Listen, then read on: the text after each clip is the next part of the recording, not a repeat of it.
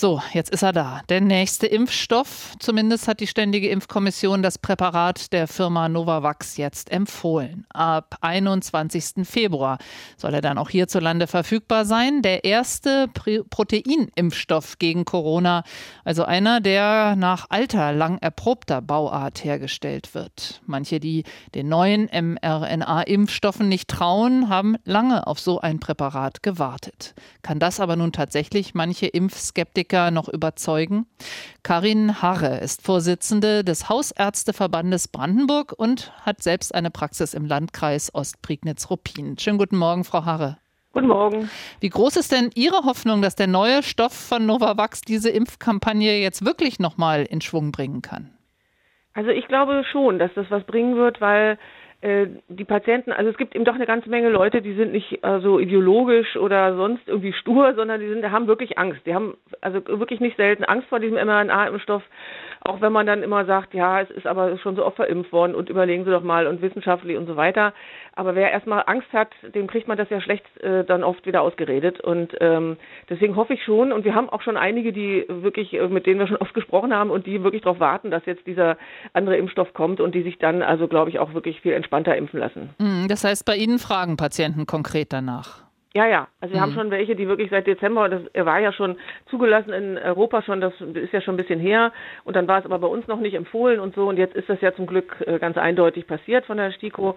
Und äh, jetzt hoffe ich nur, dass 21. Februar, dass er dann nicht alle am 22. auf der Matte stehen, denn ich befürchte, also ja, ob er dann wirklich dann schon in den Praxen ist, äh, das werden wir ja mal sehen. Ja, mhm. aber ähm, äh, genau. Aber es wird jetzt losgehen. Das hoffe ich doch sehr.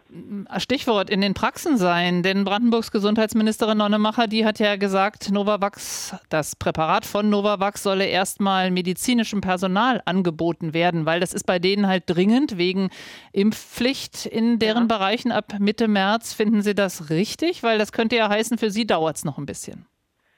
Ja, sagen wir mal, ich, ist schon richtig, dass das Gesundheitspersonal natürlich äh, auf jeden Fall geimpft sein soll und da gibt es sicherlich auch viele, ähm, also jüngere Frauen, die eben auch sich Sorgen machen mit dem mRNA-Impfstoff, ob es nun, also auch wenn es jetzt nicht wirklich gerechtfertigt ist, aber eben wie gesagt, wenn man Angst hat und sich Sorgen macht, dann ist es eben so. Ähm, aber wir haben natürlich auch ältere Patienten, die wirklich gefährdet sind, also als persönlich, die, die eben auch Angst haben und sich eben nicht haben impfen lassen, die eben schon über 60 sind und äh, Bluthochdruck haben und so weiter. Und äh, da gibt es ja doch leider auch in Deutschland noch sehr viele äh, über 60-Jährige, die nicht geimpft sind, um die wir uns eigentlich jetzt, sagen wir mal, gesundheitlich mehr Sorgen machen müssen, als um die 30-jährige Krankenschwester. Also die ist ja nicht persönlich so gefährdet wie der 70-Jährige, der noch nicht geimpft ist. Aber natürlich, klar, das Gesundheitswesen muss geimpft werden, aber sagen wir mal, es wäre schon wichtig, dass wir sagen wir mal, gewisse, gewisse Mengen auch in den Praxen haben. Das heißt, also das Sie möchten gerne, um das nochmal klarzustellen, dass das auch sehr schnell dieser neue ja. Impfstoff an die Hausarztpraxen verteilt wird. Wie genau. sehen Sie das?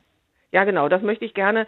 Und ich, ich, also ich hoffe, wir kriegen ja dann immer eine Nach Benachrichtigung von unserer Kassenärztlichen Vereinigung ab dann und dann könnt ihr bestellen zu dem, dem Datum und so und so viel. Und wenn das eben bei jedem erstmal nur wenig ist, wenn die Apotheker sich aber schon mal darauf vorbereiten könnten, dann wüssten wir, okay, in drei Wochen kriegen wir die erste, das erste Fläschchen und dann können wir uns erstmal die ersten Patienten, wo es uns am dringendsten erscheint, dann einbestellen. Also ähm, das wäre schon wichtig, dass wir das auch in den Praxen kriegen. Und dann glaube ich, dass wir viele die also eben aus Angst vor den anderen Impfstoffen sich nicht impfen lassen, dann überzeugt kriegen und dann nochmal eine andere, einen anderen Schwung reinkriegen in die Impfkampagne.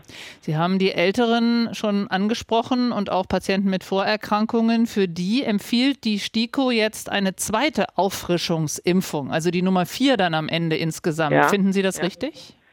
Also ich muss sagen, ich bin sehr froh, dass Sie das jetzt so glasklar empfohlen haben. Äh, weil äh, also es hieß immer schon so, na die Hochbetagten äh, und so, da habe ich mir immer so vorgestellt, naja, hochbetagt 80, 85.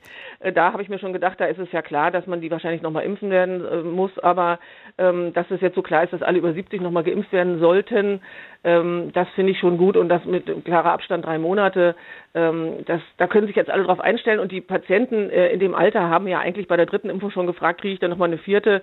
Also ich denke mir, das wird dann, sagen wir mal, relativ reibungslos auch funktionieren. Ist natürlich jetzt nochmal mal Arbeit, aber ich finde, also es sind ja wirklich nur die über 70-Jährigen und Patienten mit Immunschwäche. Also mhm. nicht mit irgendwelchen Grunderkrankungen, sondern nur welche, die Immunschwäche haben, durch Medikamente oder durch Erkrankungen. Aber dieses mehr viele. Arbeit, das sprechen Sie jetzt schon an. Das heißt ja. auch für Ihre Praxis wieder mehr ja. Menschen, die wieder alle kommen und sich nochmal einen Peaks holen. Ja, Was macht Ihnen da im Moment überhaupt insgesamt am meisten zu schaffen?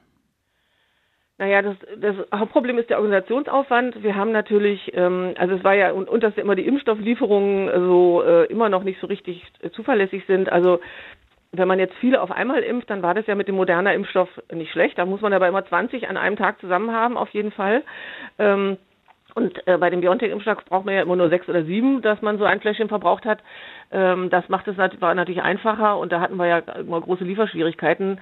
Ich hoffe, dass das dann wirklich also das kriegen wir natürlich nur gut hin, wenn wir da eben wirklich auch das kriegen, was wir bestellen, dass wir das einfach uns so einteilen können, dass wir das auch äh, nach und nach also an den normalen Tagesablauf mit abwickeln können. Denn sonst, äh, also dass wir jetzt nochmal unsere Mitarbeiter motivieren, am Wochenende nochmal eine Riesenaktion zu machen, das ist, das haben wir ja natürlich im Dezember gemacht.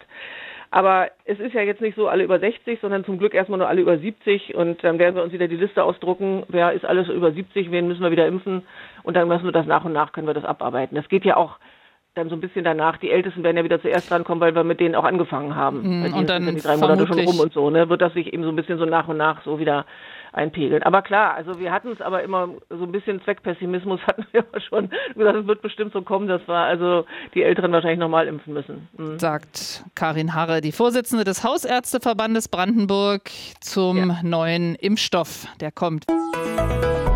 Inforadio vom Rundfunk Berlin-Brandenburg.